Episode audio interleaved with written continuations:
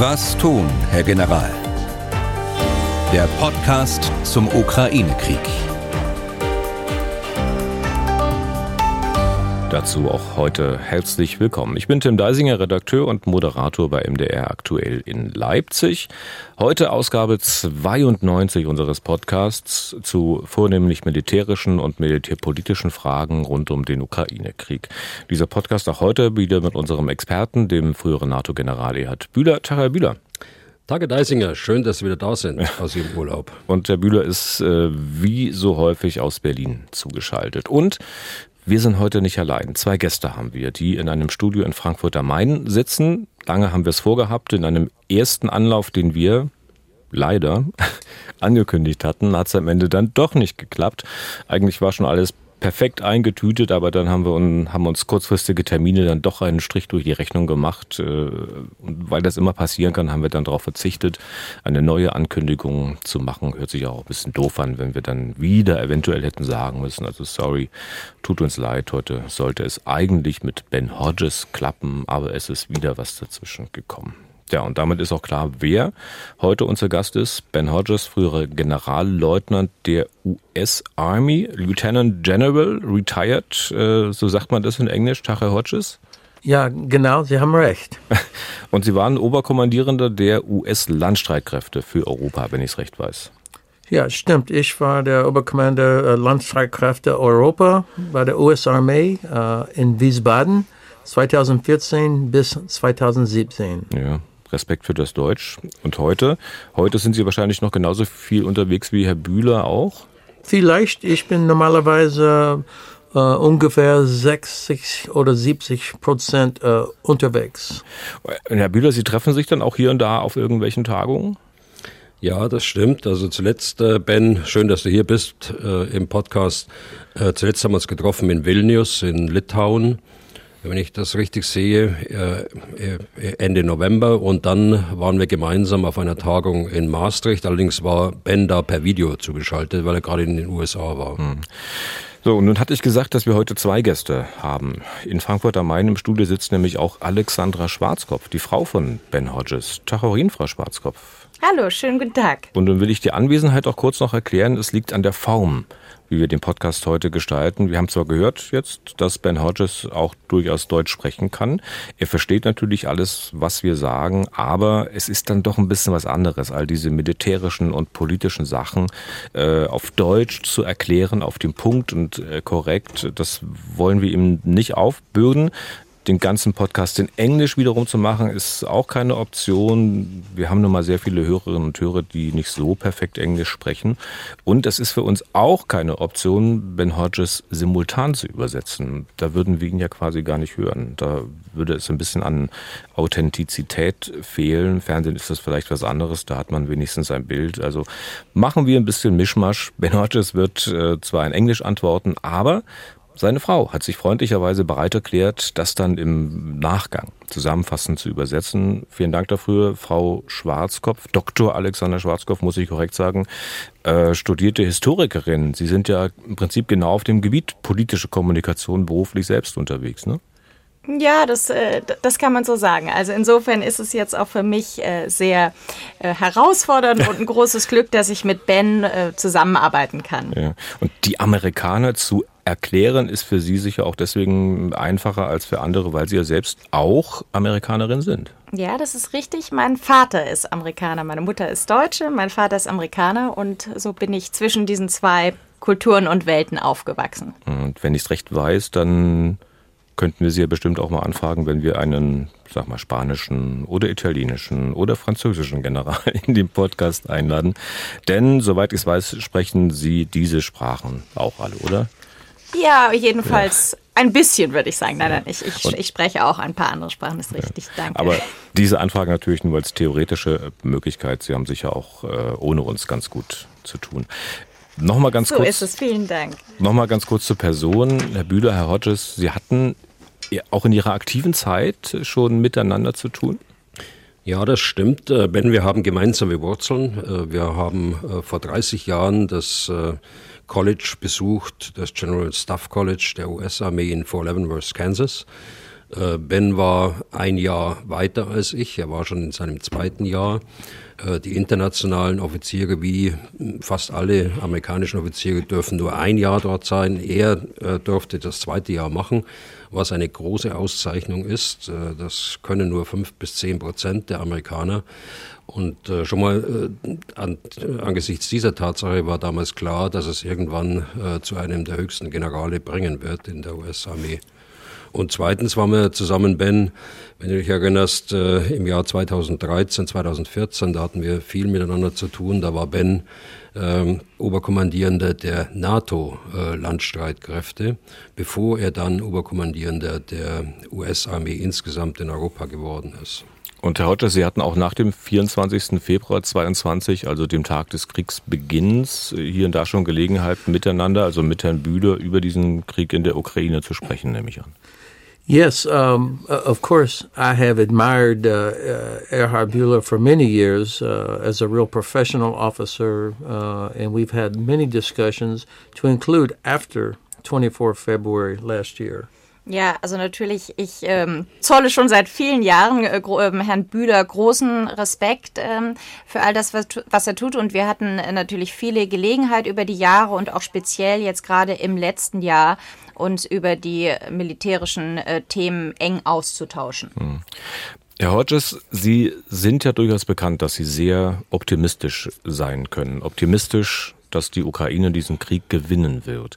Herr Bühler scheint mir da zumindest ein bisschen vorsichtiger, ein bisschen zurückhaltender zu sein. Haben wir auch schon öfter hier im Podcast drüber gesprochen. Wenn das und jenes passiert, dann kann das so ausgehen. Herr Hodges, woher nehmen Sie denn Ihren Optimismus? So um, I know that from history that war is a test of will and it's a test of logistics. And clearly Ukraine has superior will, the people and the soldiers, to the Russian people and soldiers. And their logistical situation gets better with each passing week, while Russia's logistics system uh, is weaker and weaker. Ja, also wir wissen ja aus der Geschichte, dass ähm, Krieg ein äh, Test äh, des, des Willens und ein Test der, der Logistik ist. Und äh, meiner Einschätzung nach ist es so, dass die Ukrainer, und zwar die Soldaten als auch die Bevölkerung, ähm, eindeutig äh, die stärkere Willenskraft haben, äh, diesen Krieg zu gewinnen.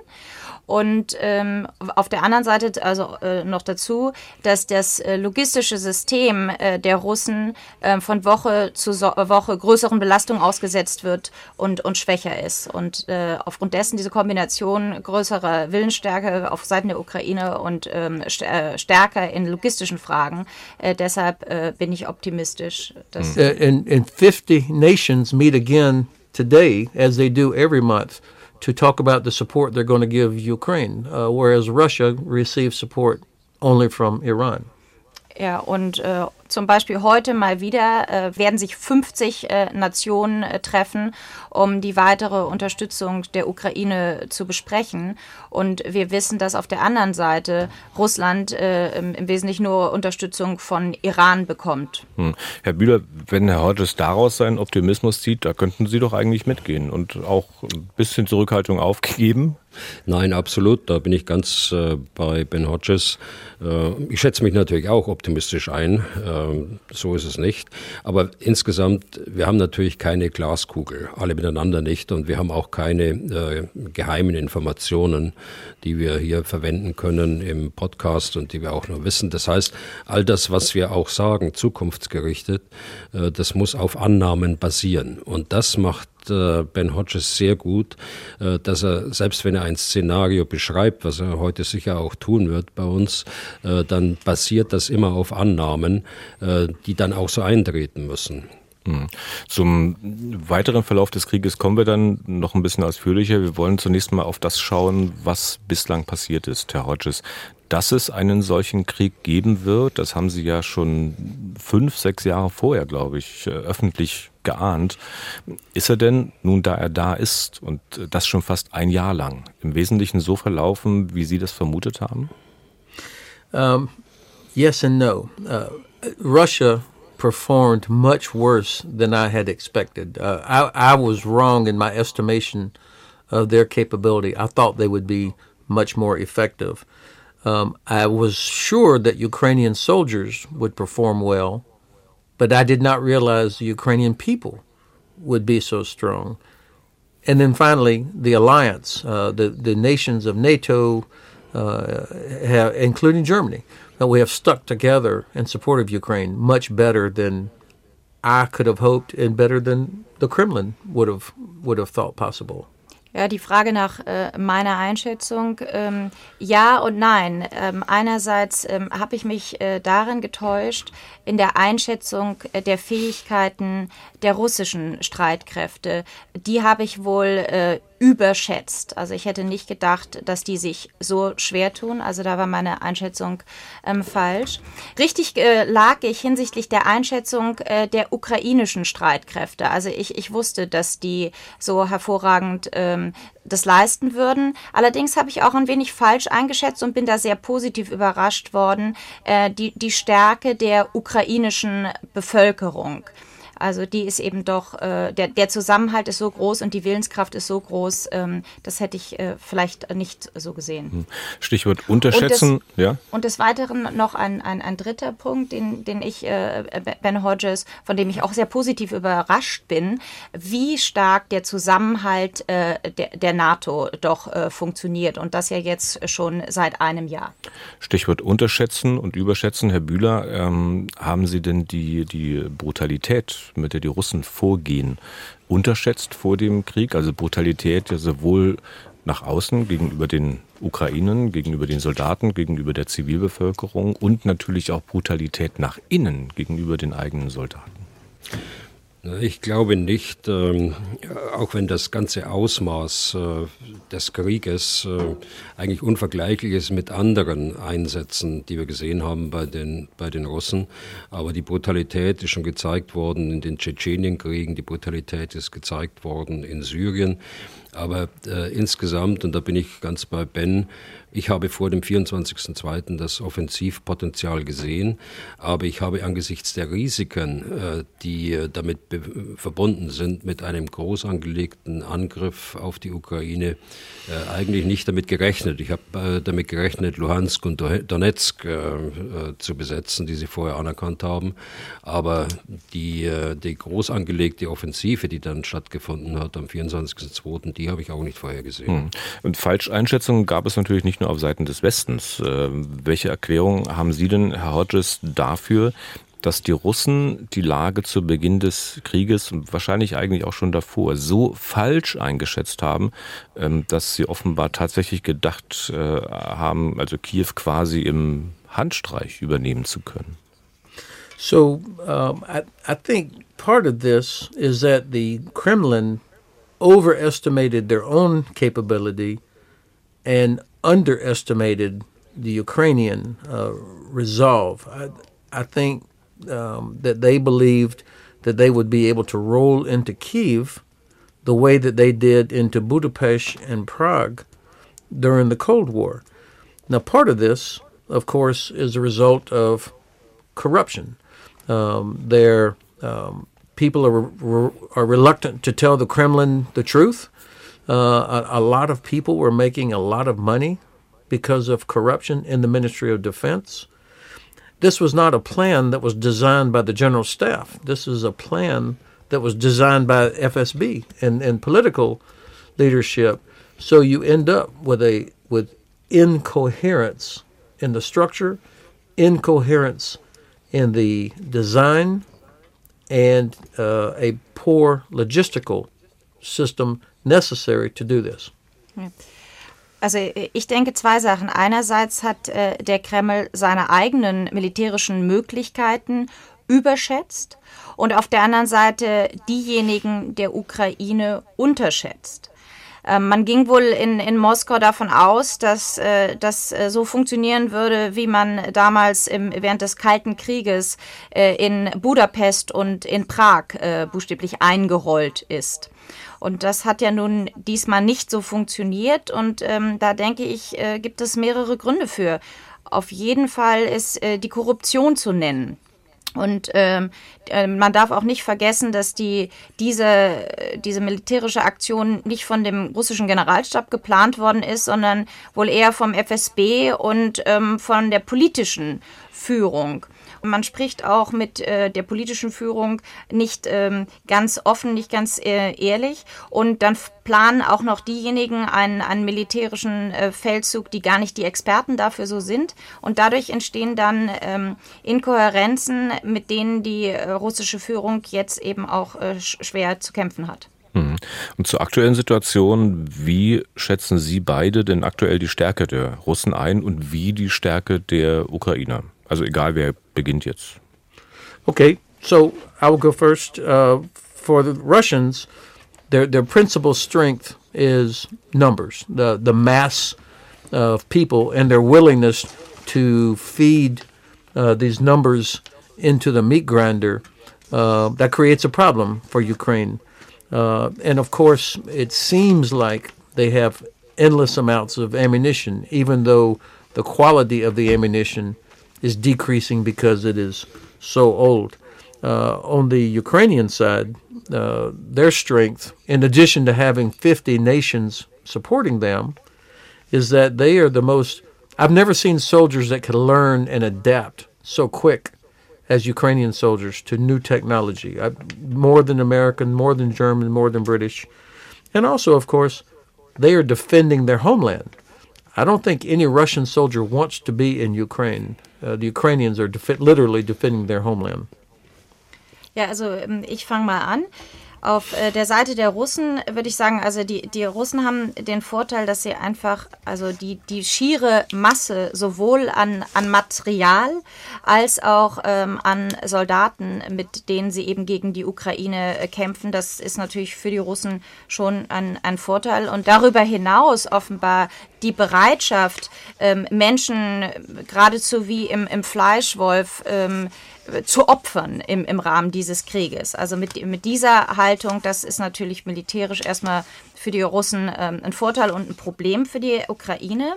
Auf der anderen Seite sehe ich die Stärke der ukrainischen Streitkräfte darin, dass sie unglaublich anpassungsfähig sind und auch äh, unglaublich äh, schnell äh, technische neue Systeme erlernen und äh, die dann auch einsetzen können. Und psychologisch, äh, denke ich, kommt auf Seiten der Ukrainer äh, noch hinzu, dass sie eben ihr, ähm, ihr Vaterland ähm, verteidigen. Während ich den Eindruck habe, ähm, die wenigsten russischen Soldaten wollen tatsächlich in der Ukraine kämpfen. Herr Müller? Ich sehe das genauso wie General Hodges. Will ergänzend äh, nur sagen, äh, was wir in den letzten Wochen und äh, vielleicht zwei Monaten gesehen haben, den, den Fähigkeitsaufbau, das Nutzen der Masse, die äh, Entscheidungen, die wir auf der politischen Ebene der Mobilisierung und so weiter gesehen haben, die dienen einfach jetzt dazu, die Fähigkeiten wieder aufzubauen auf der äh, russischen Seite. Äh, das wissen die Ukrainer natürlich auch. Sie sehen, dass dort mehr Masse herangeführt wird und dass das bedrohlich wird. Und äh, sie hätten eigentlich längst wieder in die Offensive gehen müssen. Das äh, hat noch nicht so funktioniert, wie sie sich das wahrscheinlich selbst vorgestellt haben. Ähm, und sie wissen natürlich auch, dass sie mit zunehmender Zeit immer mehr auf äh, westliche Unterstützung angewiesen sind. Mhm. Also ich glaube, das, was wir sehen, äh, gerade aktuell jetzt, wenn man die, weil Sie nach der aktuellen Lage ge gefragt haben, ist äh, im zentralen Donbass offensive Aktivitäten, so wie wir sie in den letzten Wochen gesehen haben, und im Norden und im Süden eher defensive Aktivitäten. Ich glaube nicht, dass man von einer groß angelegten Offensive so sprechen kann. Das scheint mir nicht so vorbereitet zu sein. Es scheint mir eher der politische Druck zu sein aus, äh, aus Moskau, dass man jetzt auch vor dem Jahrestag äh, noch mehr offensive Fähigkeiten äh, dann auch zeigt und offensive Aktivitäten dann auch durchführt. Hm. Habe ich Sie recht verstanden, Herr Bühler, dass Sie meinen, dass die Russen eigentlich derzeit noch gar nicht in der Lage sind, eine große Offensive zu starten? Naja, es kommt immer darauf an, was man unter, unter großen Offensive versteht. Äh, ich meine, äh, dass die Russen, äh, dass bei den Russen auch ein, eine Meinungsverschiedenheit da ist, äh, auf der einen Seite jetzt schnell Erfolge vorzuweisen und auf der anderen Seite zu warten, äh, bis die äh, Entscheidungen der Mobilisierung und von Material und Personal und andere Maßnahmen, die Führungsorganisation, die Integration von äh, Truppenteilen, die nicht der Armee, der russischen Armee unterstellen, also sprich Wagner, sprich die äh, die Proxies, wie, äh, wie Ben es nennen würde, also die äh, äh Kräfte der im Donetsk und Luhansk, die Separatistenarmeen, da gibt es doch ganz gewaltige Probleme in der Einheitlichkeit der Führung. Und von daher glaube ich nicht, dass es eine umfassend vorbereitete und geplante Offensive ist. Herr Hodges, wie beurteilen Sie das Offensivpotenzial ganz aktuell der Russen und das noch als zweite Frage. Wie beurteilen Sie dieses Potenzial auf Seiten der Ukraine? So the the first question would be uh, offensive for what purpose? What would be the aim of a Russian offensive or a Ukrainian offensive? Uh, we know that the front line is almost a thousand kilometers from the uh, border in the north all the way down to uh, to the Krim. Um, and and so I think from a Russian perspective, you know, their objective would be to recapture uh, all of Donbass. That's that's their objective. Um, mm. I am skeptical that they have the numbers required to do it. The fact that so many journalists ask or wondering, has it started? It has started. I mean, we can't even tell. So I think the Russian offensive is actually going to be more like uh, increasing amounts of mass infantry, not a bold thrust.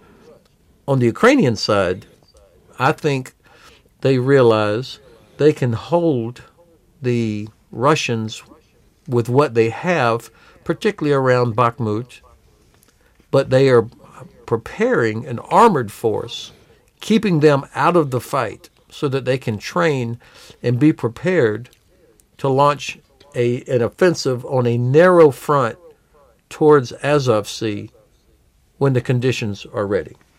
Ja, also zunächst mal frage ich mich, äh, wenn wir über Offensiven reden, also äh, aus, den aus der Perspektive jeweils der Russen und der Ukrainer, die Offensive, ähm, welchen, welchen Zweck soll, äh, soll die haben? Zu welchem Ziel soll die Offensive führen?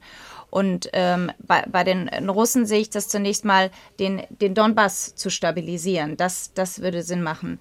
Die ukrainische Offensive ist meiner Einstellung nach in, im Wesentlichen darauf ähm, fokussiert, die Landbrücke, die Russland mit der Krim verbindet, diese zu unterbrechen. And so the Russians do have the people to try to overwhelm the, the Ukrainian defenders on a broad front. That's that's how they're trying to do it. I don't believe that they have new armored formations that we haven't seen yet. On the Ukrainian side, they are trying they are preserving their armored force. I think they have enough tanks and uh, infantry fighting vehicles of their own, plus what they captured from the Russians, plus what they are receiving from Germany and the U.S. to have maybe one or two divisions of armor that could penetrate Russian defenses sometime in the late spring. Ja, also nochmal, ich gehe, also ich bin, gehe davon aus, dass die, die russische Offensive eben äh, darauf baut, mit einer schieren Masse an Menschen, also Soldaten ähm, und an Material, die ähm, die Ukraine weiterhin zu ähm, overwhelm, äh, zu überwältigen zu, zu überwältigen, während äh, die Ukraine äh, zunehmend, das hat sie ja jetzt auch schon die ganze Zeit getan, aber immer mehr über, über Präzision ähm, sich verteidigen muss und äh, auf der einen Seite ähm, Masse an Artillerie, Infanterie und Personen, das sind die Russen, und auf der anderen Seite äh, präzise ähm, Aktionen, die dann auch ähm, nicht immer jegliches Material, was man hat, auch sofort zum Einsatz bringen. Das ist die Taktik der Ukraine Ukraine, sondern einfach geschickter mit den Waffen und den Möglichkeiten, die einem zur Verfügung stehen, äh, gewisse Linien zu halten. Hm. Frage an Herrn Bühler. Ähm, es ist ja immer wieder zu hören und zu lesen von Fehlern, die die russische Armee gemacht hat. Rein militärisch gesehen, operativ, taktisch. Das belegen sicherlich äh, auch die hohen Verluste, die die russische Armee zu verzeichnen hat. Haben wir ja auch schon öfter drüber gesprochen. Und es gibt immer viel Lob für die ukrainische Armee. Aber auf der ukrainischen Seite sind die Verluste auch immens. Mutmaßlich gibt es auch dort schon über 100.000 Tote. Müsste man deshalb mit dem Lob äh, nicht auch ein bisschen differenzierter hantieren? Also fehlerfrei ist dort ja sicher auch kein Militär. Naja, äh, die Fehler, die Sie gerade angesprochen haben auf der russischen Seite, das sind ja, wie äh, General Hodges gerade sagte, in erster Linie zurückzuführen auf Fehleinschätzungen und Fehlentscheidungen, die auf der politischen Ebene, auf der strategischen Ebene in Moskau gemacht worden sind. Äh, daraus resultierten, wie Sie richtig sagen, viele Verluste und daraus resultierten dann auch viele Fehler auf der taktischen Ebene, die wir gesehen haben. Wenn wir jetzt auf die Ukraine schauen, ähm, muss man zunächst mal sagen, fehlerfrei ist natürlich keiner. Aber die Verluste äh, sind ja durch die Angriffe der Russen verursacht. Äh, und äh, jedenfalls habe ich da nichts, nichts äh, äh, gesehen in diese Richtung, nicht durch die Fehler der Ukraine, ganz im Gegenteil. Also was wirklich überraschend ist, äh, ist, dass die ukrainische Armee diese Fähigkeiten hat, von Anfang an der, der, dem Angriff der äh, Russen zu widerstehen. Wir wissen, dass der Fähigkeitsaufbau in den letzten Jahren äh, gut war, aber das, was sie geleistet haben, äh, vom Generalstab bis runter in die Einheiten, das war schon bemerkenswert. Hm. Wenn es für die Ukraine richtig eng würde, also wenn sie möglicherweise diesen Krieg verlieren sollte, dann hören wir immer Mutmaßungen, dass Putin dann bei der Ukraine nicht Halt machen würde, dass er auch nach dem Baltikum greifen würde, auch nach Moldau Moskau. Herr Hodges, wie sehen Sie das? Wie schätzen Sie die Russen in dieser Hinsicht ein? So, first, of course, Ukraine is not going to lose this war, but, but I understand the point of your question. Um, clearly, Putin, uh, they have said what their objectives are, which is to regain as much of the former empire or the Soviet Union as possible. But I think what's most likely is that they would, in fact, go after Moldau they would, in fact, go after Georgia. Um, I'm less I'm less certain that they would actually go after a NATO country, uh, especially seeing how weak they are. They have used up so much of their uh, strategic capabilities. I think they absolutely do not want a war with NATO. Also mhm. zunächst einmal äh, gehe ich davon aus, dass die Ukraine auf jeden Fall äh, gewinnen wird. Aber ähm, ich äh, verstehe natürlich Ihre Frage. Und ähm, hierzu äh, meine Antwort. Also ähm, ich bin der Überzeugung, dass Russland tatsächlich äh, nicht, nicht stoppen würde, dass sie nach dem Rest der Ukraine greifen äh, würden, dass sie auch ähm, andere ähm, Nicht-NATO-Mitgliedstaaten wie beispielsweise Moldau angreifen würden. Das würden sie auf jeden Fall tun, wenn man die Russen äh, jetzt nicht äh, stoppen würde. Ich bin allerdings ähm, skeptisch, dass sie, ähm, selbst wenn sie in der Ukraine gewinnen würden, dass sie so quasi ähm, so übermütig werden würden, ein NATO-Land anzugreifen. Das, glaube ich, ist eine andere Sache. Sache, aber auf jeden Fall besteht die Gefahr, sollten die Russen äh, jetzt siegreich sein, dass sie dann äh, ihre Hand ausstrecken würden äh, nach anderen Nicht-NATO-Mitgliedstaaten, um, um diese äh, sich wieder einverleiben zu wollen. Hm. Ähm, Fragekomplex für Sie beide. Herr Holtsches hat gerade betont, dass er überzeugt ist, dass die Ukraine gewinnt. Allerdings würde die Ukraine ja ohne Waffenlieferungen aus dem Westen diesen Krieg gar nicht bestehen können. Das kann man, glaube glaube ich, als Gesetz da nehmen. Äh, nun ist die Unterstützung aus dem Westen bislang aber nicht nach dem Motto gelaufen, also wir geben euch alles, was wir haben, sondern immer nur häppchenweise. Zwischen dem, was politisch postuliert wird, da sagt man ja immer, die Ukraine verteidigt unsere Demokratie, unsere Werte, sie kämpft quasi für uns. Also zwischen dem und dem, was an militärischer Unterstützung tatsächlich geleistet wird, klafft doch augenscheinlich eine größere Lücke. Warum? So this this of course is an excellent question. It is the key strategic question. Yes, Ukraine depends uh, on the support from the West, and all of my optimism is based on the fact that the West will continue to deliver everything that we said we would deliver. But the um, the frustrating part for me is that the White House and other Western governments cannot bring themselves to say we want Ukraine to win. They say we want Ukraine to not lose or we want Ukraine to be successful, but they don't they haven't committed yet to saying we want Ukraine to win. And I think uh, this is for different reasons, mainly worry about escalation. But because of this, we don't deliver the capabilities that are needed as fast as necessary. Ja, ähm, äh, großartige Frage. Also natürlich ist die Unterstützung des Westens für die Ukraine ganz zentral, ganz entscheidend.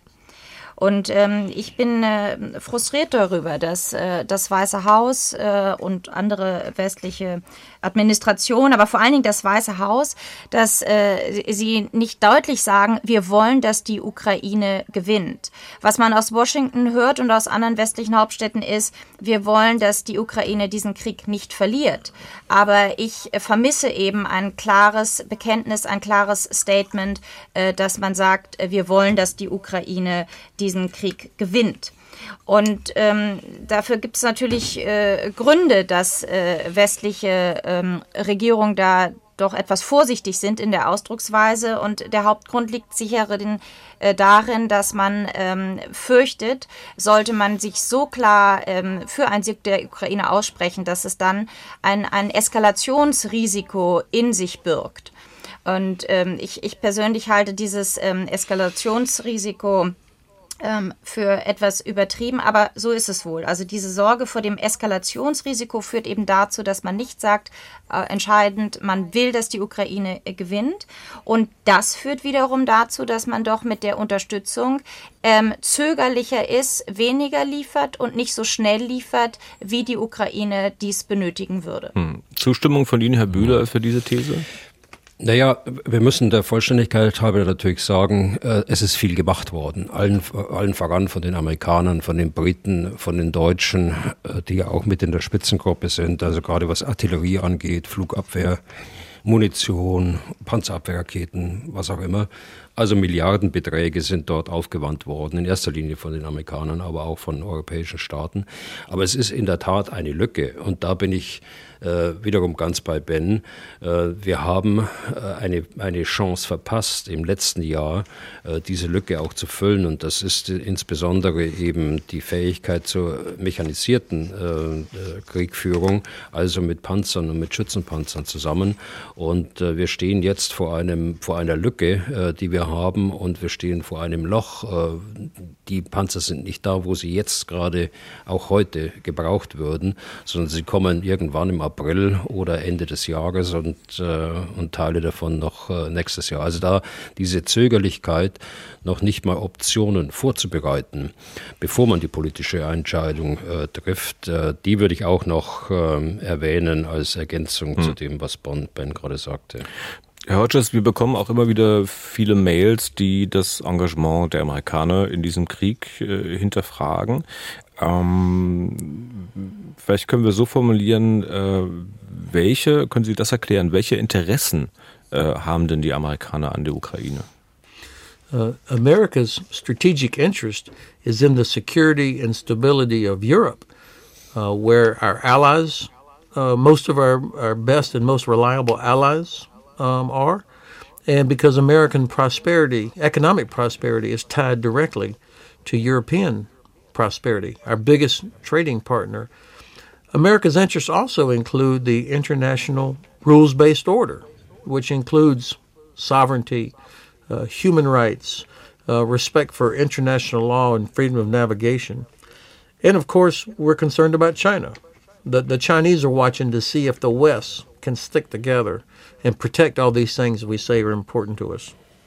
Also, uh, das strategische Interesse der USA ähm, ist ähm, die Sicherheit und Stabilität Europas.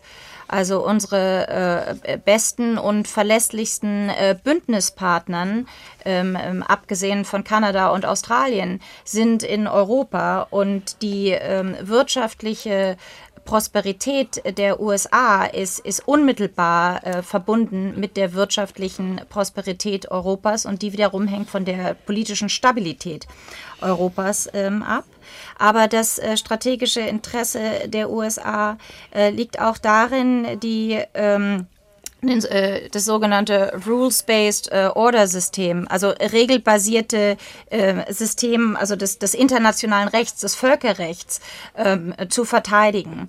Und in, insofern äh, steht hier eben auch, stehen unsere, als Amerikaner, unsere Prinzipien ähm, auf, auf dem Spiel. Wir reden hier oder wir sehen hier schwere Verstöße gegen das Völkerrecht, sei es ähm, Verstöße gegen die, die Überzeugung, dass ähm, Nationen das Recht haben, äh, ihr unabhängiges Territorium, also die Souveränität ähm, von, von Territorium steht auf dem Spiel, ist verletzt worden. Die Souveränität der Ukraine ist verletzt worden. Das ist ein Prinzip des Völkerrechts, was hier auf dem Spiel steht, was verteidigt werden muss. Des Weiteren sehen wir hier schwere Verletzungen der Menschenrechte. Und insofern äh, verteidigen die USA und wir alle, die wir der Ukraine zur Seite stehen, hier auch das äh, internationale ähm, Wertesystem und äh, Völkerrecht und internationales das Recht. Hm. Und als drittes, ähm, drittes strategisches Interesse in, dieser, in diesem Krieg ähm, sehe ich hier China. Äh, China äh, beobachtet ganz genau, wie sich die westliche Welt, die demokratische Welt in diesem Krieg verhält. Ich muss kurz nachfragen. Könnt ihr mir vorstellen, dass da doch einige Hände hochgehen und äh, die, dann zu bedenken geben und sagen, naja, ist das Interesse der Amerikaner an der wirtschaftlichen Prosperität Europas wirklich so groß angesichts zum Beispiel des äh, US Inflation Reduction Acts, den es ja gibt, mit dem man jetzt ja massiv versucht, Kapital aus Europa abzuziehen, äh, dass dann, könnte ich mir vorstellen, einige sagen, naja, also so groß kann das Interesse nicht sein von Amerika. No, I, I disagree. Um, my president made it very clear from the day he became president that we had to repair the relationship with um, the European Union. And he specifically emphasized repairing the relationship with our most important ally, Germany. But of course, he has a domestic responsibility, just like the Bundeskanzler. And we have um, to deal with our own inflation problems, uh, uh, paying for the mistakes we made during the previous, the Trump administration. And so I think uh, this relationship between the U.S. and the EU um, is the kind of thing that can absorb where we have policy disagreements. And I anticipate that these differences to which you are referring uh, are going to be ironed out. Remember, even during the time of Obama, that Germany refused to join TTIP, which would have been a, a very close relationship between the U.S. and, and, and Germany. So these kinds of things, I think, are normal friction but there's no doubt of the importance of that relationship. Ja, hier, hier möchte ich Ihnen äh, widersprechen. Also ich bin der Meinung, dass äh, mein jetziger Präsident, also Präsident Biden, vom ersten Tag seines Amtsantritts ähm, äh, eine Menge unternommen hat, äh, das Verhältnis zwischen den USA und äh, Europa, zwischen den USA und der EU und auch äh, ganz besonders zwischen den äh, USA und Deutschland, ähm, unserem meiner Auffassung nach wichtigsten äh, Partner überhaupt, also Deutschland der wichtigste Partner der USA. Also Präsident Biden hat alles Mögliche unternommen, dieses Verhältnis wieder ähm, zu reparieren, nachdem dieses Verhältnis so stark äh, durch die Trump-Regierung unter Druck geraten ist. Aber man darf natürlich auch nicht vergessen, dass Präsident Biden, genau wie Bundeskanzler Scholz, auch ein nationales Publikum hat. Und wir haben natürlich in Amerika beispielsweise mit einer hohen Inflation zu kämpfen. Und insofern sind, sind manche Töne oder äh, manche Entscheidungen eben auch ähm, für, für das nationale US-amerikanische die Wählerschaft äh, geformt. Ähm, aber ich würde insgesamt sagen, äh, man kann, äh, und so, das ist der, äh, das Verhältnis zwischen der EU und Amerika ist so, dass wir vielleicht ähm, ähm, in einzelnen politischen Fragen äh, Uneinigkeit haben, Abweichungen haben, aber in der Sache ähm, stehen wir schon zusammen. Und man darf ja nicht vergessen, dass selbst unter der Präsidentschaft Obamas, äh, der ja nun ein in Europa beliebter amerikanischer Präsident war, äh, waren die Deutschen nicht bereit, ähm, TTIP beizutreten auftreten. Also meine These ist, es gibt immer äh, Probleme zwischen den USA und, und der EU und den USA und Deutschland, aber am Ende des Tages sind das nur äh, politische Sachen und in, in den großen Fragen stehen wir zusammen. Und bleiben wir gleich noch bei Herrn Hodges. Sie hatten schon ein bisschen kritisiert das Engagement der westlichen Länder. Es steht auch immer die Frage, äh, ob die Amerikaner auch wenn sie viel, viel leisten, bislang das geleistet haben, das sie leisten konnten äh, oder könnten. Wir haben ja in den vergangenen Wochen die sehr äh, aufgeregte Panzerdiskussion gehabt und hier haben die Amerikaner ja auch nicht gesagt, also hm, hey, was braucht ihr an Panzern? Sagt es uns und wir liefern das, was ihr braucht. Wir haben dazu eine Frage von Jonas Oehme aus Leipzig. Ich zitiere mal kurz. Wäre es für die Vereinigten Staaten nicht leicht, noch mehr Panzer zu liefern? Ben Hodges hat sich in einem Interview in einem YouTube-Kanal vom Oktober 2022 in diese Richtung geäußert. Laut Military Balance 2021 hätten die USA 3700 Abrams-Panzer in Deep Storage, also dauerhaft eingelagert. Wie ist Ihre Meinung dazu? Yeah, uh, he's exactly right. We, we have thousands of Abrams tanks, and, and I have been uh, frustrated that we waited so long to finally make the decision at the last meeting of the Ramstein Contact Group to at least provide uh, a battalion of, of Abrams tanks. Now, of course, um, there are challenges. Um, there are um, uh, for logistic, for maintenance. Um, you know, we're not talking about a uh, doing maintenance on a Fiat. We're talking about on a very sophisticated piece of equipment. But I thought those were excuses for not providing instead of justification for a policy. Of course, the U.S. administration wanted Germany uh, to take a lead here because actually getting Leos into the hands of Ukrainians is a better solution, even if I believe that the Abrams is the better tank. The better solution is the Leo because they are here, uh, easier to support. Um, and I know my German friends always remind me that the the, the gun on the Abrams is actually auch kommt das uh, Rheinmetall. So Genau so ist es, Ben. Genau so. Ja, also ihr, ihr, ihr, Zuhörer hat, hat absolut recht, meiner Auffassung nach. Also das stimmt, wir haben, äh, wir Amerikaner haben, haben tausende von Abrahams Tanks ähm, eingelagert. Und insofern hätten wir ähm, viel mehr äh, geben sollen. Aber ich möchte hier auch nochmal sagen, ähm, ich, ich fand es eine äh, gute Entscheidung, dass die äh, US-Administration in dieser Angelegenheit äh, Druck ähm, vor allen Dingen auf Deutschland ausgeübt hat, äh, die Leos zu liefern. Denn mal abgesehen davon, ob ich finde, dass der Abrams der beste äh, Panzer ist, die, die Leos sind hier in Europa vor Ort. Und man darf ja nicht unterschätzen, dass was die Logistik angeht und auch, also Strichwort auch Reparaturen und Nachschub und so weiter. Da ist es viel sinnvoller, in diesem Krieg ähm, jetzt der Ukraine schnell Leos äh, zukommen zu lassen. Und ähm, insofern bin ich eben der Meinung, ja, Ihr Zuhörer hat recht, aber das Entscheidende sind jetzt hier die Leos. Herr Bühler, wollen Sie kurz widersprechen in Sachen Better Tank, also besserer Panzer?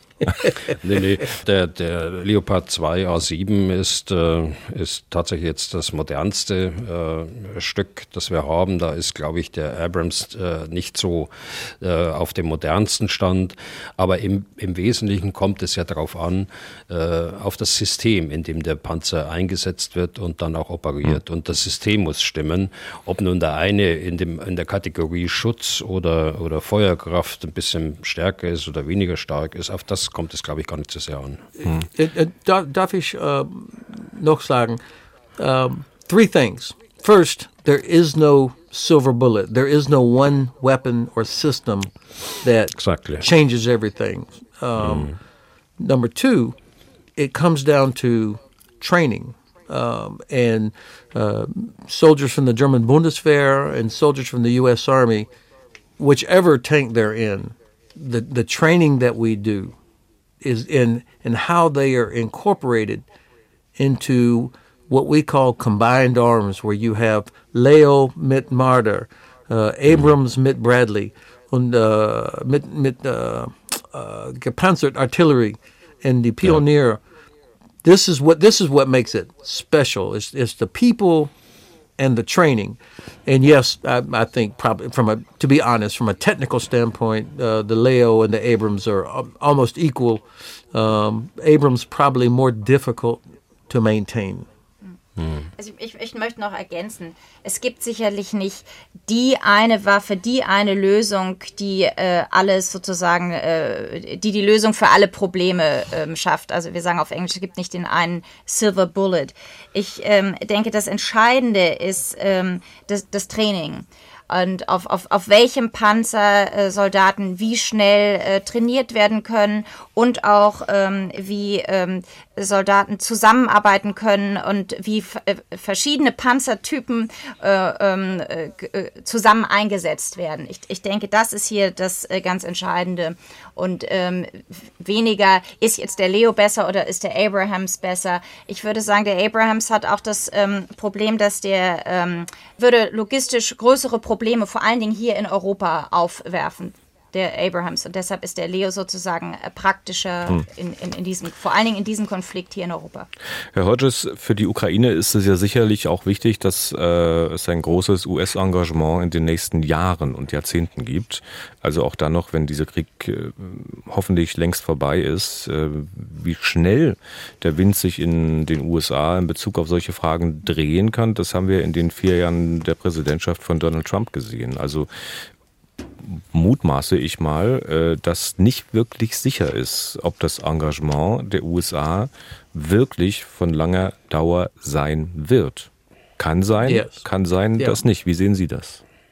So, uh, fortunately, uh, the U.S. Congress, uh, in a bipartisan way, supports what we are doing uh, with Ukraine. And also, finally, uh, the Congress is forcing the government to develop a long term strategy for the Black Sea region. Uh, Ukraine is not an island. Turkey is not an island. Georgia is not an island. So, to have a, a long term strategy that includes not just security, but also economic investment, diplomatic investment, to pay attention to this region. And, and then the final point uh, in Wiesbaden, uh, there is a new headquarters, a three star headquarters called SAGU, which is the Security Assistance Group um, Ukraine, three star headquarters uh, that will help with the long term modernization of Ukraine's uh, defense forces. Ja, also zunächst mal ist ja da der amerikanische Kongress. Und der amerikanische Kongress, selbst unter Trump, hat in ähm, einem parteiübergreifenden Votum sich immer ähm, hinter NATO gestellt und auch äh, hinter die Unterstützung der Ukraine. Und jetzt unter der beiden Administration bin ich äh, sehr froh zu sehen, dass dieser amerikanische Kongress auch die äh, Regierung dazu zwingt, eine langfristige Strategie für das Schwarze Meer, für die Schwarzmeerregion zu entwickeln. Also weil wir, wir dürfen uns, müssen uns vor Augen halten, dass die Ukraine keine Insel ist, dass, dass Georgien keine Insel Insel ist, dass Türkei keine Insel ist. Und insofern ist diese Schwarzmeerregion insgesamt zu sehen. Und für diese Region eine Strategie zu entwickeln, ist ganz entscheidend. Und äh, das wird jetzt in den USA äh, durch den Druck des Kongresses getan. Und äh, dann möchte ich auch nochmal darauf hinweisen, dass gerade in, in, in Wiesbaden jetzt ein, ein neues äh, Drei-Sterne-Hauptquartier ähm, ähm entsteht und was auch sozusagen die militärischen Möglichkeiten dieser Region zu stabilisieren und zu unterstützen, ähm, stärkt und ein klares Votum der USA ist, sich hier mehr einzubringen in diese Region. Und was das Engagement Deutschlands betrifft, Herr Hodges, wie bewerten Sie den Beitrag, den Deutschland bislang geleistet hat? Die Bundesregierung ist ja lange Zeit vorgeworfen worden, zu zögerlich zu sein. Yeah, I bet that most Germans don't even know that Germany is the number two supporter of Ukraine after only the United States in terms of equipment, money, support.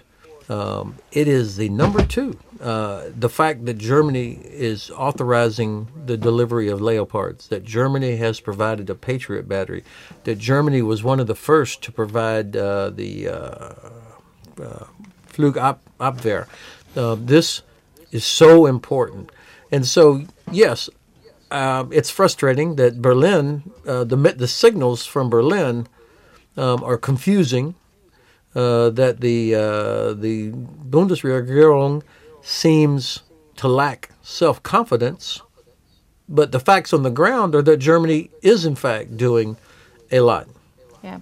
Also ich, ich bin der Auffassung, dass äh, leider gar nicht so viele Deutsche wissen, dass, die, dass Deutschland tatsächlich der zweitgrößte Unterstützer der Ukraine in diesem Krieg ist, wenn man äh, nicht nur militärisch, sondern auch noch zusammengenommen ähm, Infrastruktur und Wiederaufbau Unterstützung.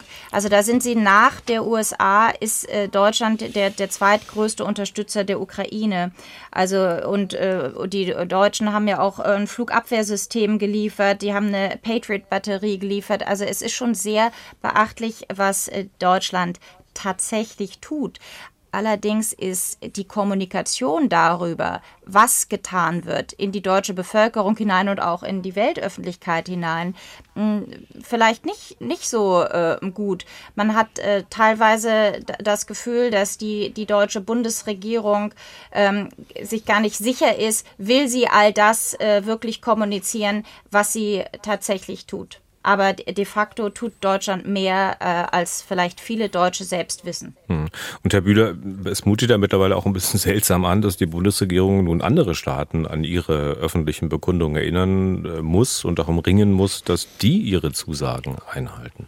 Ja, Sie beziehen sich jetzt auf die Kampfpanzerdiskussion ja. und durch die, äh, auf die Entscheidung, dass wir Leopard 2 A6 von der Bundeswehr liefern, aber auch noch angewiesen sind auf andere Länder, die sich vorher in der politischen Diskussion hervorgetan haben. Und da hatte man den Eindruck, äh, dass äh, die deutsche Regierung da ähm, angeschoben werden musste.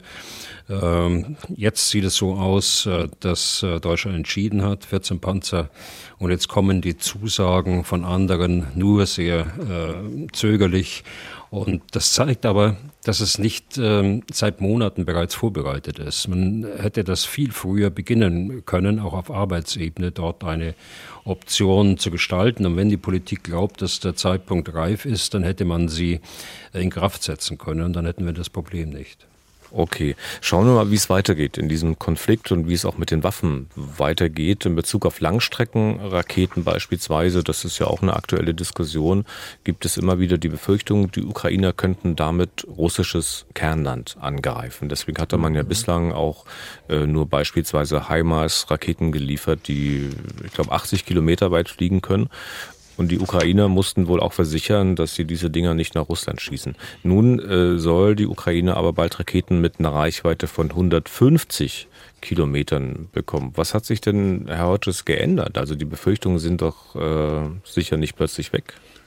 Well, Ukraine has demonstrated that they will not use American weapons to shoot into uh, Russia. They could already do it with the uh, HIMARS at 90 kilometers. They could already be shooting into Russia. They have not done that. And I think the White House uh, trusts them. And the White House also recognizes that uh, Ukraine needs to be able to hit Russian targets inside Crimea. Ja, also zunächst mal würde ich sagen, die Ukraine hat doch schon bewiesen, dass sie westliche Waffen nicht zweckentfremdet, also nicht so verwendet, wie der Westen sagt, äh, sie sollen nicht verwendet werden. Beispielsweise mit den HIMARS. Mit den HIMARS hätte die Ukraine schon russisches Territorium treffen können, aber sie hat es nicht getan. Sie hat es nicht getan, weil der Westen ja eindeutig gesagt hat, es ist ein No-Go. Und insofern ähm, hat jetzt auch das Weiße Haus zunehmend ähm, Vertrauen äh, in die ukrainische Führung, dass wenn die ukrainische Führung sagt, sie nutzt eben die Langstreckenwaffen nicht, um russisches Territorium anzugreifen, dann wird die Ukraine das auch nicht tun. Das, das glaubt ähm, äh, Washington. Ähm, allerdings ist äh, die ähm, Situation mit der Krim eine andere, denn das, das Weiße Haus, also Washington, äh, geht äh, natürlich davon aus, dass äh, die Krim ist ähm, souveränes äh, ukrainisches Territorium, was eben nur annektiert worden ist. Aber ähm, russisches Kernland glaubt, Washington wird die Ukraine nicht angreifen mit den zur Verfügung gestellten Waffen. Hm. Es gibt ja auch diese Variante mit 300 Kilometer Reichweite. Da habe ich es heute Morgen gelesen, dass man da aber zurückhaltend ist. Das liegt aber nicht an dem an mangelndem Vertrauen, sondern weil die Bestände auch bei den Amerikanern äh, für diese Raketen nicht so sonderlich hoch sind. Uh, das heißt ATACMS, uh, yeah. which is uh, the 300 kilometer rocket that is fired from the HIMARS launcher. Um, that this is what Ukraine needs. Unfortunately, uh, we do not have many. Uh, and I think the Pentagon is concerned that uh, if we are in a conflict with China, that we would need those as well. So this this is a real challenge for the Pentagon. Yeah. Ja, es ist richtig. Also diese ähm, Raketen, die 300 Kilometer weit äh, reichen, die heißen ähm, Attackams. Und ähm, Sie haben recht, die Attackams, ähm, da hat das amerikanische Verteidigungsministerium, das Pentagon, hat eben äh, tatsächlich äh, die Sorge, dass man nicht genug auf Vorrat habe und äh, eventuell müsste man die irgendwann äh, in einem Konflikt mit, mit China äh, zur Verfügung haben. Und deshalb ist es mit diesen Attackams tatsächlich eher das Problem, dass nicht genug amerikanische Bestände da sind und weniger ein Problem, dass man der Ukraine nicht vertraut, wenn die sagen, sie würden diese Attackams nicht gegen russisches Kernland einsetzen. Hm. Schauen wir mal in Richtung mögliches Ende des Krieges. Sie, Herr Hodges, haben sich überzeugt gezeigt, dass die Ukraine diesen Krieg gewinnen wird. Ähm, wie sieht denn für Ihre Begriffe ein ukrainischer Sieg aus?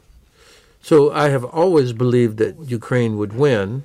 Um, and that was always based on the assumption that we would provide what they need.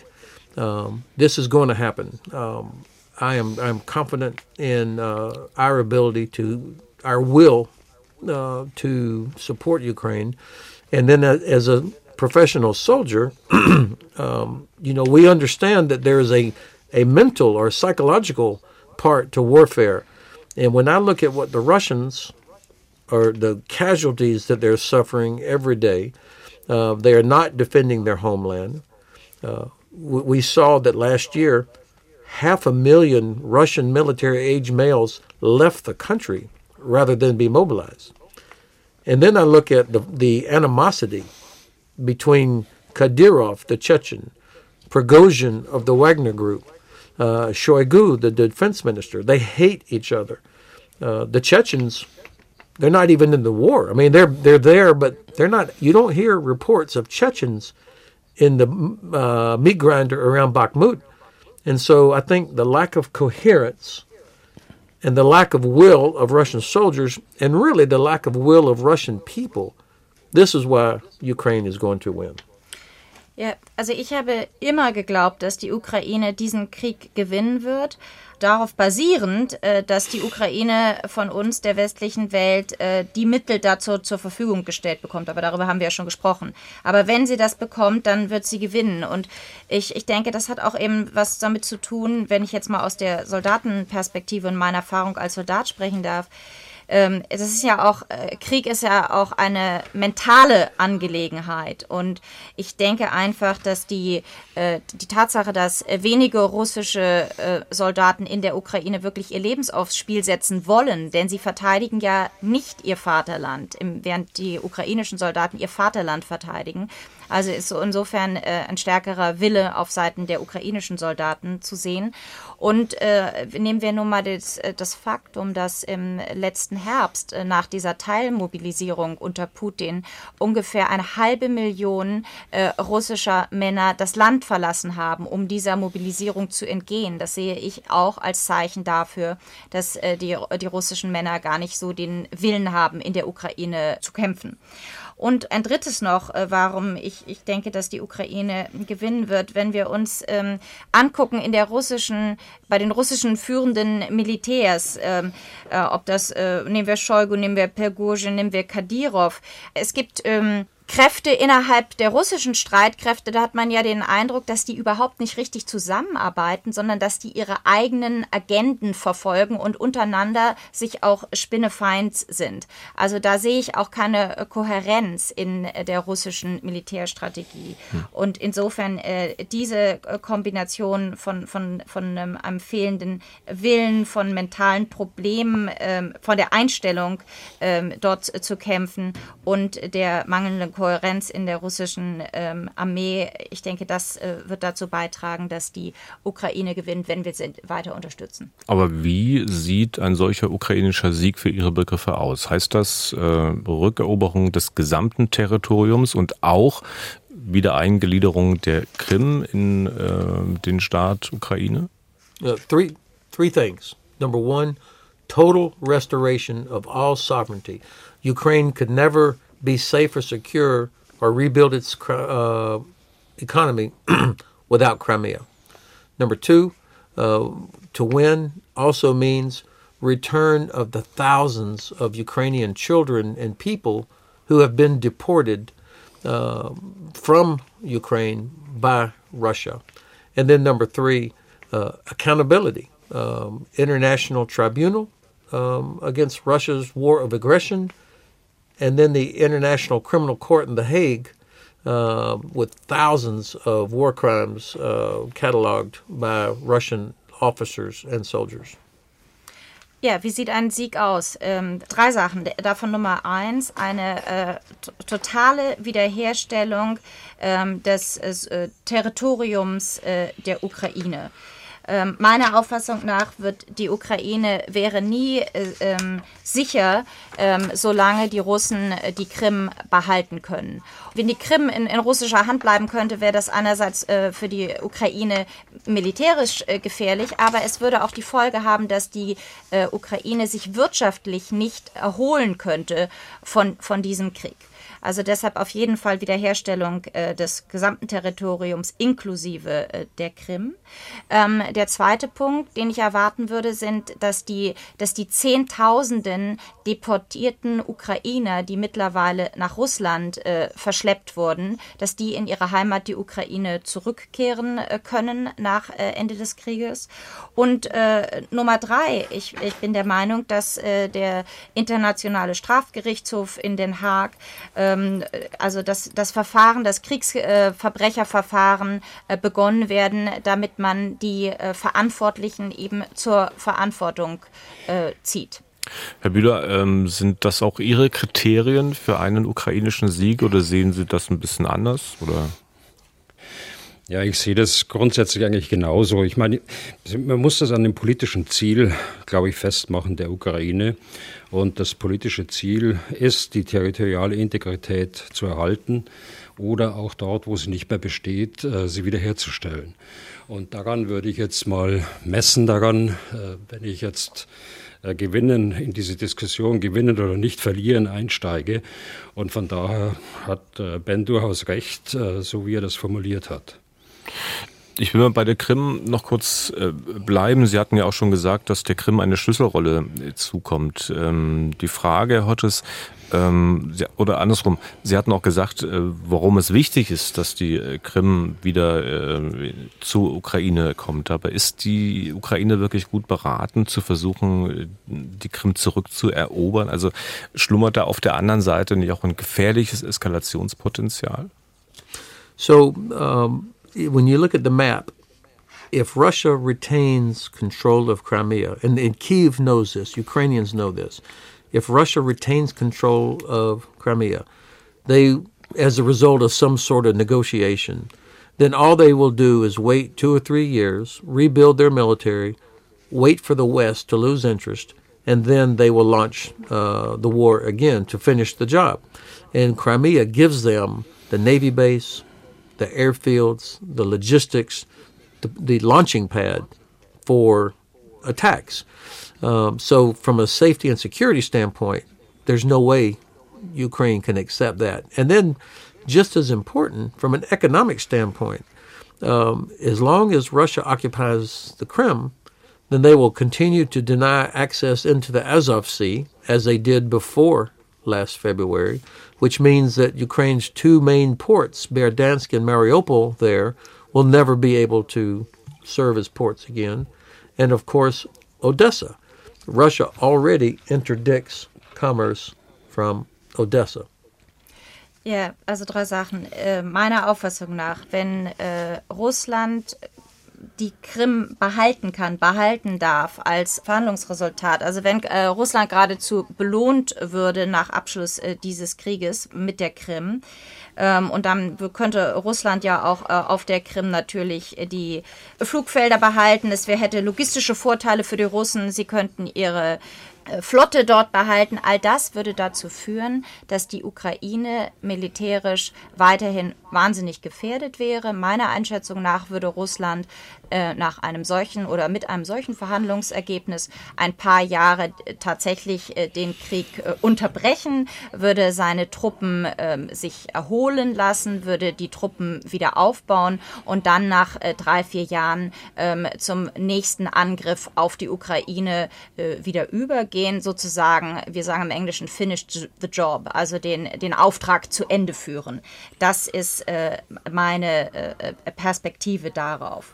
Und ähm, weiterhin, das habe ich ja eben schon angesprochen, es hätte auch verheerende wirtschaftliche Folgen für die Ukraine, denn wenn Russland die Krim behalten äh, kann, dann haben sie weiterhin äh, die Möglichkeit, äh, der Ukraine den Zugang zum Asowschen Meer zu verwehren. Und nehmen wir als letztes auch noch die Situation von Odessa. Auch äh, die ukrainische Hafenstadt äh, Odessa könnte eben nicht so operieren, ähm, wie sie das müsste, um einer, einem wirtschaftlichen Wiederaufbau der Ukraine ähm, dazu beitragen zu können. Also sowohl aus ähm, äh, militärischer Sicht als auch aus wirtschaftlicher Sicht finde ich, dass es für die Ukraine verheerend wäre, wenn Russland äh, die Krim behalten dürfte. Hm. Herr Bühler, sehen Sie das ähnlich? Ich will mal noch mit äh, zu bedenken geben, dass die Ukraine äh, zu Russland ja auf einem anderen Wege gekommen ist, als jetzt andere Gebiete, die sie im Rahmen dieses Krieges äh, annektiert haben und dass ja zumindest eine gewisse Wahrscheinlichkeit besteht, äh, dass ein großer Teil der Bevölkerung auf der Krim gar nicht zur Ukraine gehören will. Das kann man doch nicht einfach negieren. Naja, das ist äh, aber schon so, dass die, die Krim völkerrechtlich zur Ukraine gehört. Äh, egal wie die, äh, die Geschichte der Krim war, da müssen wir jetzt tief in die Geschichte dann einsteigen. Das wollen wir gar nicht tun hier im Podcast, glaube ich. Äh, es ist richtig, dass es in den letzten Jahren einen Bevölkerungsaustausch gegeben hat dort, einen erzwungenen. Äh, das ist auch richtig. Wenn ich aber jetzt mal von den politischen Zielen komme, ähm, die ich gerade genannt habe für die Ukraine, nämlich die territoriale Integrität wiederherzustellen, dann wird man das ja, und das hat ähm, Ben gerade gemacht, das in, äh, in äh, militärische Zielsetzungen, operative Planungen umsetzen, aber äh, wie die Amerikaner so sagen, first things first. Äh, ich würde mich jetzt konzentrieren auf die äh, operativen Ziele, die äh, in naher Zukunft äh, durch die Ukraine ähm, erreicht werden können. Und äh, die Frage der Krim, aber völkerrechtlich äh, ist sie geklärt, die Frage der Krim äh, insgesamt offen lassen. Das kann auch eine Rolle spielen und äh, das äh, glaube ich, dass ich auch rausgehört habe bei, bei Ben, das kann auch eine Rolle äh, spielen irgendwann mal, wenn es äh, äh, einen Waffenstillstand gibt oder wenn es Friedensverhandlungen gibt, dann kann man dieses Thema auch wieder aufmachen. Also es ist, äh, gibt nicht nur militärische Lösungen, sondern es gibt auch die, äh, auch wenn ich sie jetzt nicht sehe und sie in weiter Zukunft liegen. Aber es gibt ja die Mechanismen äh, in den Vereinten Nationen. Sie sind äh, 1919 nach dem Ersten Weltkrieg geschaffen worden und sie haben sich eigentlich in Europa äh, bei den Grenzstreitigkeiten bewährt. Aber ähm, wenn ich es recht weiß, sagt ähm, Herr Hodges, äh, dass äh, bis Jahresende könnte die Ukraine äh, das gesamte Territorium zurückerobern, inklusive der Krim. Wenn ich Sie jetzt recht verstanden habe, ist das etwas, was Sie aber so nicht unterschreiben würden. Oder habe ich es falsch verstanden? Was heißt unterschreiben? Das ist natürlich eine Möglichkeit und ich würde mich freuen, wenn das so eintritt, äh, aber das muss nicht so eintreten. Das hängt ja von vielen Faktoren ab, äh, unter anderem von der, von der Gegenwehr der Russen auch und von den Fähigkeiten der Ukrainern. Äh, das ist, da komme ich jetzt wieder zu dem Punkt Glaskugel, den ich vorher mhm. genannt habe, wobei Ben sicher nicht in die Glaskugel schaut, sondern er trifft ja diese operative Vorhersage aufgrund von Annahmen, die er trifft vorher und äh, kommt dann mit einem möglichen Szenar, was natürlich das Wünschenswerte ist. Aber ich wollte nur darauf aufmerksam machen, es, gibt nicht nur militärische Lösungen, um politische Ziele zu erreichen, sondern es gibt auch diplomatische und äh, im Kern politische äh, Wege dazu. Und äh, die würde ich nicht ausschließen wollen äh, für die Zukunft, gerade wenn es um die Krim geht, aber möglicherweise auch, äh, wenn es um Donetsk und Luhansk geht. Wie? Also um die Gebiete, die äh, vor dem 24. Februar schon unter Kontrolle entweder von Separatisten oder von, von Russland selbst waren. Ja. Herr Hodges, wie bewerten Sie die Rolle der Diplomatie in Bezug beispielsweise auf die Krim? Well, of course, um, uh, diplomatic pressure from around the world should be placed on Russia. They are the ones that have uh, been the aggressor. They are, nobody recognizes Russia's illegal annexation of Crimea, except maybe North Korea or Venezuela. I mean, not even Belarus acknowledges Russia's uh, illegal annexation of the Crimea. And so uh, that's the diplomatic effort should be on that, on pressure on Russia, not pressure on Ukraine. Can you imagine diplomatic pressure on Berlin? Come on, for the sake of peace, give up Schleswig Holstein, or for the sake of peace, give up uh, Niedersachsen. Of course mm-hmm. not. Naja, also diplomatischen Druck äh, oder diplomatische Einflussnahme ähm, auf, auf Russland, ähm, das, das finde ich, da bin ich schon sehr dafür. Ich bin der Meinung, dass äh, die Weltgemeinschaft zusammen diplomatischen Druck ausüben sollte auf Russland, indem man sagt, ihr habt ein unabhängiges äh, oder Territorium eines unabhängigen Landes äh, annektiert und, und das geht nicht. Aber ich bin nicht der Meinung, dass man diplomatischen Druck ausüben sollte, um sozusagen gleichsam das äh, annektierte äh, Territorium dann auch noch demjenigen, der es geraubt hat, ähm, zuzusprechen. Also nicht mal Weißrussland hat äh, anerkannt äh, die äh, Annexion der Krim. Also das ist, glaube ich, das ganz Entscheidende, dass man hier sagt, äh, wer, ist, wer ist der Aggressor und auf diesen Aggressor sollte diplomatischer Druck ähm, ausgeübt werden, meiner Auffassung nach. Denn was äh, stellen Sie sich mal vor, wenn man jetzt sagt, nur um des lieben Friedens willen äh, würde man auf die deutsche Regierung Druck ausüben, dass sie doch äh, um des Friedens willen äh, Schleswig-Holstein ähm, an ein anderes äh, Land abgeben würde oder in diesem Fall an Russland abgeben würde. Ich, ich denke, da wären die Deutschen auch nicht begeistert von. Hm.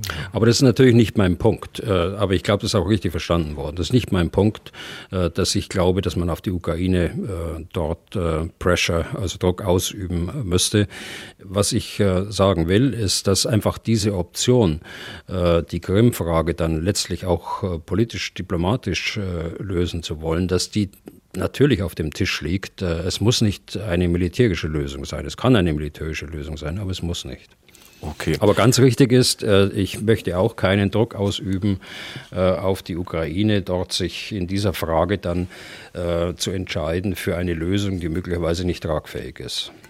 Okay, dann Belassen wir es mal dabei mit den Fragen, die den Ukraine-Krieg direkt betreffen. Herr Hodges, wir sind im Grunde auch gleich durch für heute. Zwei Dinge kurz noch. Zum einen ein Thema, das auch in der vorigen Woche hier schon im Podcast äh, mal andiskutiert wurde.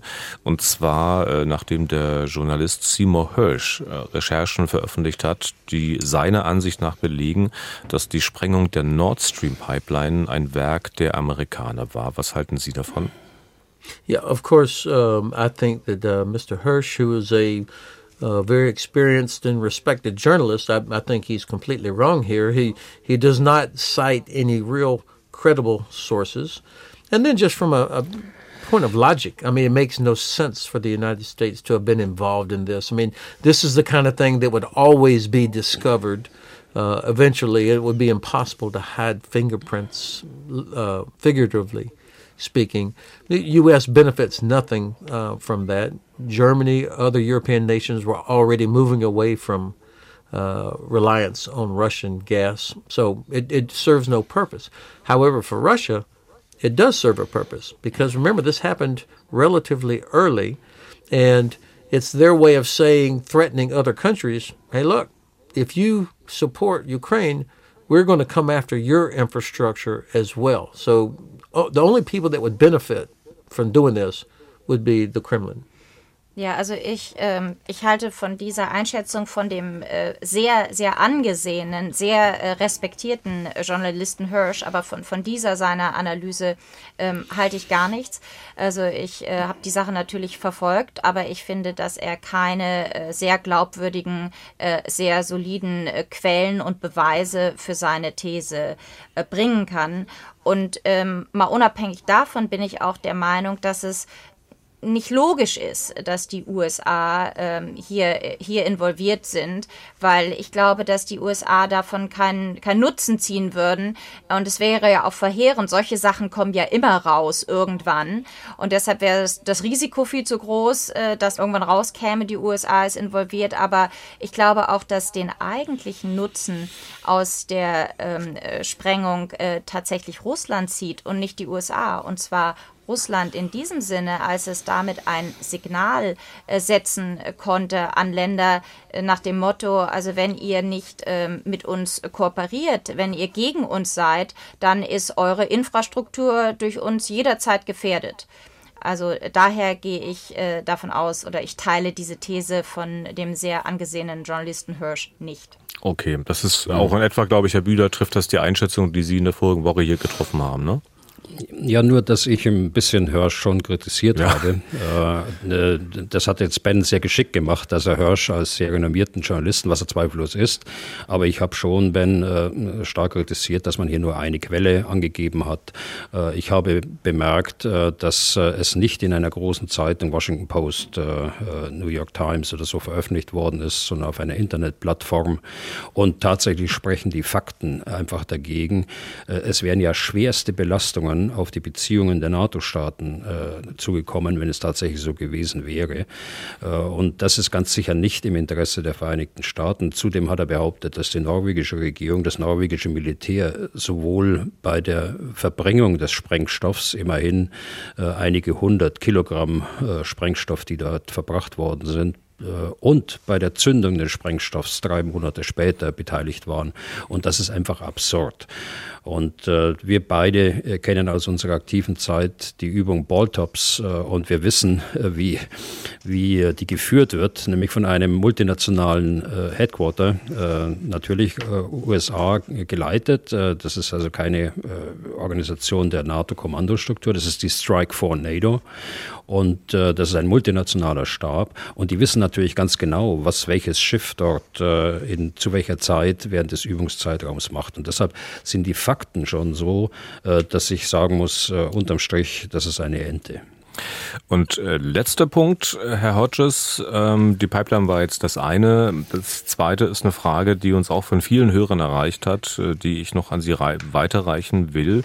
Äh, ich versuche es mal zusammenzufassen. Wie erklären Sie sich, dass Sie und der US-Generalstabschef Mark Milley so unterschiedliche Ansichten haben? Dass er als Militär, ich sag's mal salopp, eher auf dem Verhandlungstrip ist und Sie sich dagegen mit wehenden Fahnen in die Schlacht werfen wollen? Well, um, I don't have any flags, uh, certainly, uh, but um, look, Mark Milley is an old friend of mine. We we were colonels together. We were generals together. Um, he is uh, has an incredibly difficult job because he's responsible for the joint operations of the United States around the world, and so he has to look at all the different threats that are out there, and also, to be honest, um, the Pentagon is probably the most conservative agency in the entire U.S. government. I mean, no matter who's there, they are always super conservative. Uh, I can remember when Colin Powell was the chairman. And he was so reluctant for U.S. military to go anywhere. And Madeleine Albright said, What's the purpose of having this big military if we don't use it? So um, the Pentagon is always going to be very uh, conservative.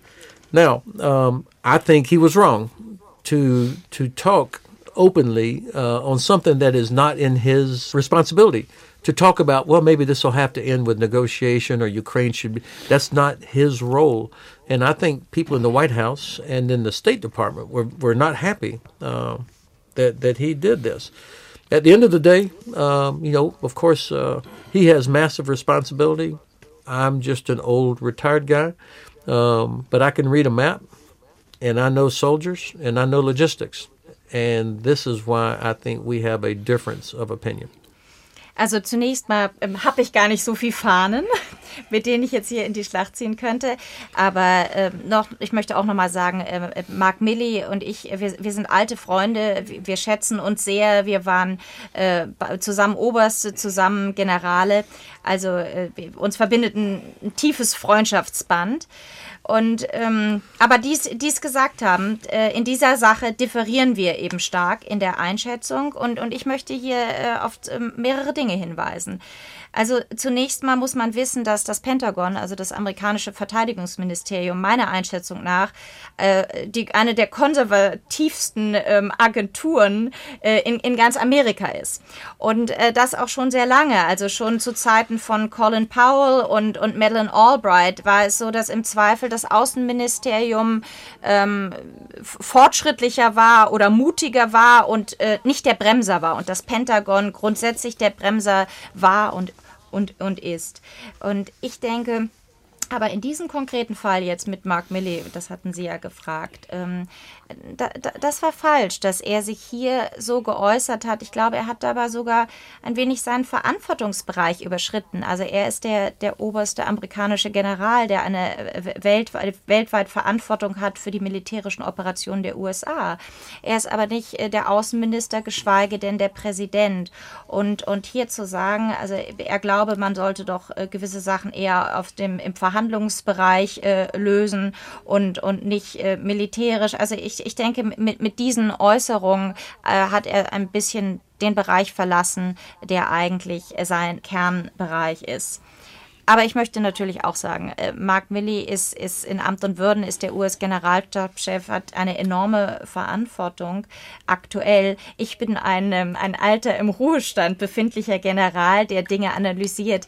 Ich kann natürlich äh, auch, auch Dinge sagen, ähm, die, äh, also Mark Milley hat ein, äh, eine viel höhere Verantwortung an, auf seinen Schultern und äh, weiß natürlich auch Dinge, classified Dinge, die, die ich jetzt ähm, vielleicht äh, nicht weiß. Aber nicht desto trotz Nichtsdestotrotz, wenn ich mir die Situation anschaue, denn ich äh, kann ja analysieren, würde ich sagen, ähm, nehmen wir die logistische Situation in der Ukraine, gucken wir uns die Karte an und äh, da würde ich sagen, aus den vorhin schon genannten äh, Gründen, die Willensstärke der Ukraine, die logistische Situation und äh, wir, wir, gucken uns die Geografie an. Also ähm, deshalb bleibe ich dabei, mit der Unterstützung des Westens äh, ist ein Sieg der Ukraine möglich.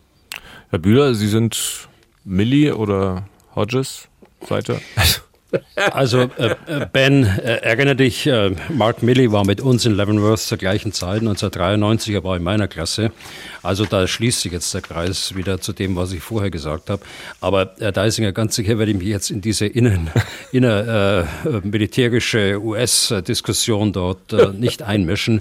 Nur, nur so viel vielleicht und äh, da glaube ich, da kann Ben auch zustimmen. Also Besonnenheit auf der einen Seite, Nachdenklichkeit äh, äh, gehört auch mit dazu und eine kluge äh, militärische Analyse und dann auch äh, Vorschlägen, die nicht unbedingt jedem gefallen, die gehören insgesamt zusammen. Und ich glaube, äh, so würde ich das zusammenfassen wollen, wenn Sie da überhaupt eine Diskrepanz äh, ausmachen, Herr Deisinger, zwischen äh, Mark Milley und äh, zwischen Ben Hodges. Ich will den letzten Satz sagen. Äh, ich bedanke mich sehr, weil ich denke, dass Sie den Podcast jetzt schließen wollen, Herr Deisinger. Ich denk, danke dir sehr, Ben, dass du dich da zur Verfügung gestellt hast. Und ich glaube, dass du deine Punkte machen konntest, auch jenseits von äh, den kurzen Diskussionen, in denen du äh, im Fernsehen ähm, äh, zu sehen bist. Äh, und ich glaube, wenn man äh, sich das alles anhört, äh, dass genau das, was ich gerade gesagt habe, das Besonnene, äh, das Nachdenkliche auf der einen Seite und die kluge militärische Analyse auch in diesem Podcast äh, deutlich geworden ist. Und Alexander, ganz herzlichen Dank für ausgezeichnete Übersetzung. Tja, die Vermutung war richtig äh, mit dem Ende, Herr Bühler. Wir sind damit durch für heute. Vielen Dank für Ihr Interesse. Vielen Dank für die Fragen, Anmerkungen, Kritiken. Wenn Sie auch derlei loswerden wollen, dann können Sie schreiben an general.mdraktuell.de oder Sie rufen an unter 0800 637 3737. Was tun, Herr General, gibt es auf mdr.de, in der ARD Audiothek und überall da, wo es Podcasts gibt. Und auch von mir ganz herzlichen Dank heute an Ben Hodges und Alexandra Schwarzkopf, dass Sie sich die Zeit für unseren Podcast genommen haben. Danke nach Frankfurt am Main. Und Herr Bühler, wir hören Sie dann schon am Freitag wieder in gewohnter Zweierrunde. Bis dahin und auch Ihnen vielen Dank für heute. Ja, gern geschehen, Herr Deisinger. Bis dann. Ja, danke schön, Herr Deisinger. Äh, äh, das hier war eine große Ehre und äh, Gelegenheit für mich. Und ich muss auch sagen, äh, es freut mich sehr, mit meiner alten Kamerad wieder äh, zusammenarbeiten. Vielleicht war es ja nicht das letzte Mal. Schauen wir mal. Danke auch von meiner Seite. Okay, dann tschüss und schönen Tag noch. Was tun, Herr General? Der Podcast zum Ukraine-Krieg.